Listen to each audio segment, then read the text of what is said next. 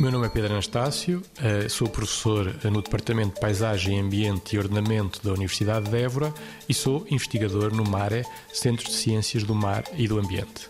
Então, este projeto Life in Vasaco é um projeto de comunicação, eh, mas é um projeto de comunicação que tem uma componente científica muito forte.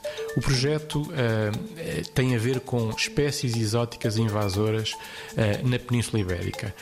Mais especificamente, espécies exóticas invasoras em uh, zonas de água interior, portanto, são aquilo que nós chamamos águas interiores, justamente, às águas doces e águas estuarinas da Península Ibérica. Bom, neste projeto em concreto, o, o MAR e a Universidade de Évora uh, promoveram, por exemplo, em Portugal, a itinerância de uma exposição que está neste momento em três lugares.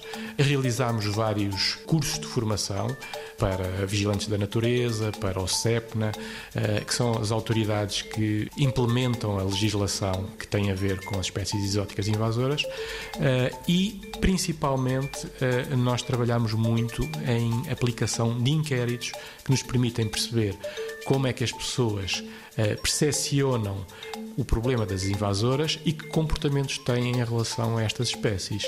Mais concretamente, aquilo que nós fazemos é perceber qual é o ponto de partida do projeto e, ao longo do tempo de vigência do projeto, perceber como é que o projeto conseguiu alterar a forma como as pessoas pensam acerca do problema e como conseguiu também alterar os comportamentos dessas pessoas.